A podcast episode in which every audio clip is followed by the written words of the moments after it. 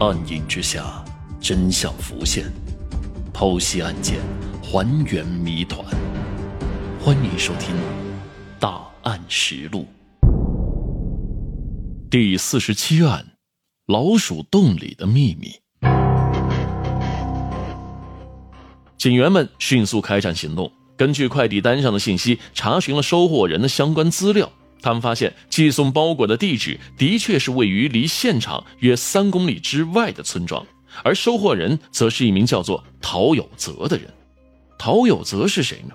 给陶有泽发送货品的邮寄者又是谁呢？这其中必定隐藏了很多的谜团。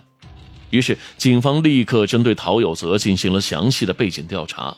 结果显示，陶有泽今年六十一岁，是本地村民，和妻子呢共同在家里面带孙子。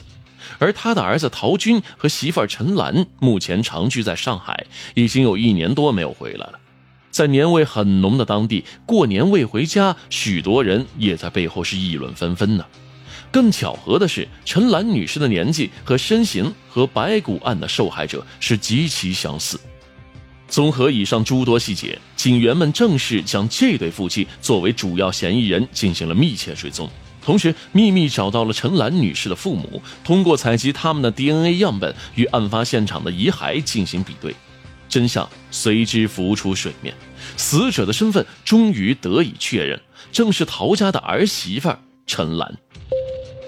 妻子被人杀害，抛弃山林之中。作为丈夫的陶军，此刻竟然身处异地，无动于衷，甚至未曾向警方报案。这种情况着实是匪夷所思啊！其犯罪嫌疑因此也骤然倍增。随后，警方立刻展开对陶家的全面调查工作，主要是集中在夫妇二人共同生活的居室当中。倘若陈兰被害事件与陶军有所牵扯，那么两人共处的卧室极有可能便是第一案发现场。警方盼望着能寻找出一些重要的线索，比如潜在的血液痕迹等等。这一次，经过多年专业训练的警犬在闻探床底时，显出了格外亢奋的姿态。床底有问题。由于长期接受过严格的特殊训练，使得警犬呈现出对血液高度敏锐的反应能力。这也是为何即便案件已经间歇性的流逝了一年，警方仍决定寻求警犬的助力的主要原因。若仅凭肉眼去辨识，一年前留下的血迹恐怕早已经彻底的消失无踪了。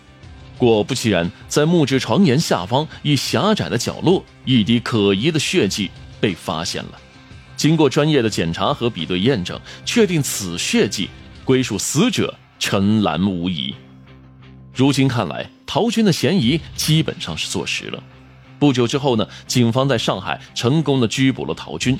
陶军和陈兰已经是携手步入婚姻殿堂超过十多载，育有一个儿子以及一个女儿，本应该是家庭幸福美满，到底是因为什么而残忍的杀害了自己的妻子？难道他们之间真的有不可调解的深仇大恨吗？随着嫌疑人陶军的自述啊，案件也到了水落石出之日。时至今日，陶军依然清晰地记得那痛彻肺腑的血腥冬夜。大约在一年多以前的某个夜晚，夫妻俩呢回家休息了一段时间。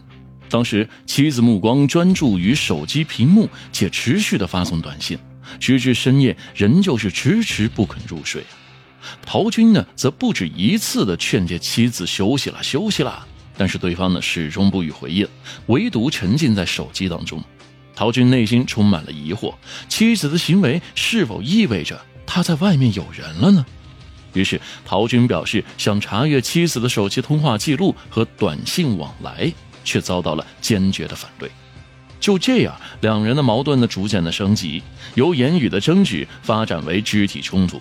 在情感激愤和困惑当中，陶军彻底失去了理智。在厨房内，陶军拿起了一把菜刀，砍向了毫无防备的妻子颈部。此次攻击既快如闪电，又力量惊人，一刀正中颈动脉。原本只是想吓唬一下妻子的陶军，看到其脖子上鲜血咕咕冒出，吓得是不知所措啊。最终，他只能眼睁睁地看着妻子失血过多而死亡了。恐惧之中的陶军只有一个想法：如何才能瞒住这件事情呢？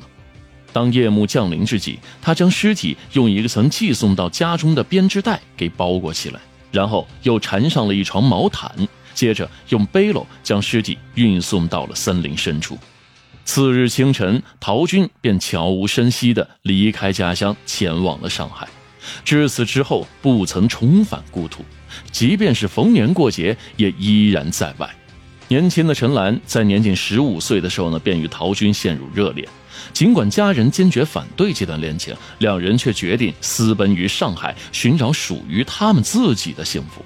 从此之后，倔强的陈兰居然在长达十五年之间从未和家人联系过。倘若不是这场意外曝光，陈家父母还无法得知女儿的情况。